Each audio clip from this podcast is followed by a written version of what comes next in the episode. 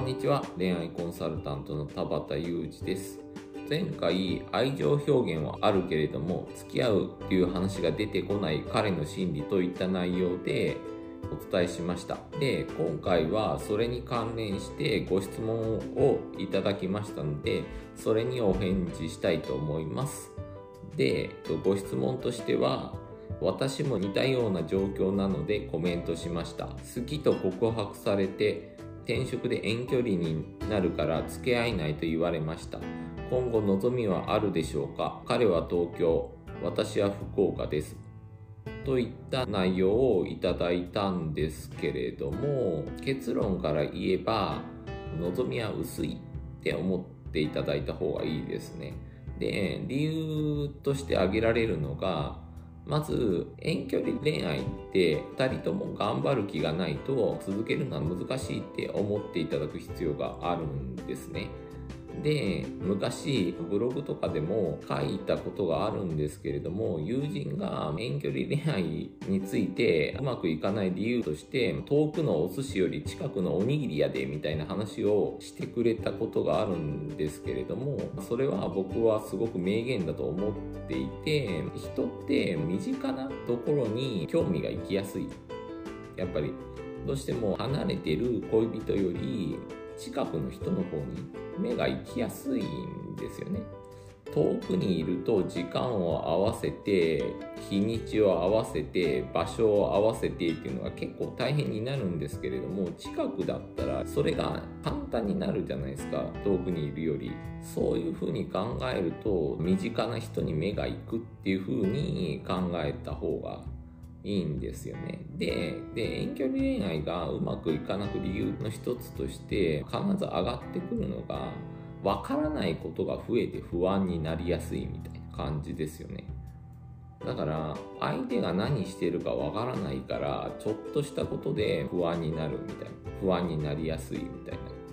感じになるのででそういったことが重なると不安が不安を呼んで遠距離恋愛がこじれていくっていうことになるんですよね。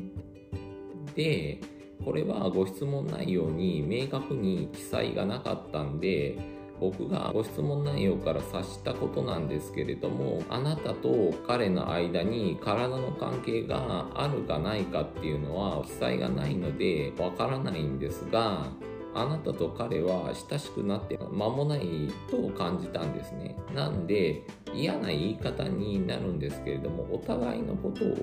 それほど多くは知ってるわけではないと感じたんですね。なんで、相手のことをよく知ってないと当然相手の行動や相手の言葉で不安に感じることも増えるんですよね。相手がどういう意図でやってるかわからないので、ネガティブな方向に感じやすいっていうか、そもそも女性の方がネガティブな方向に考えやすいっていうのがあるので、相手の行動とか言葉に対して不安を感じやすいんですよね。だから遠距離恋愛になって相手の行動が見えないことが増えていくんでそれに相手のことをよく知らないっていうことも重なって余計にこじれやすくなるって思ってください。で、さらに距離恋愛は2人とも頑張る気がないと難しいって先ほどもお伝えしたんですけれども、まあ、あなたは遠距離恋愛頑張る気があると思うんですけれども、彼は遠距離恋愛は無理だから付き合えないって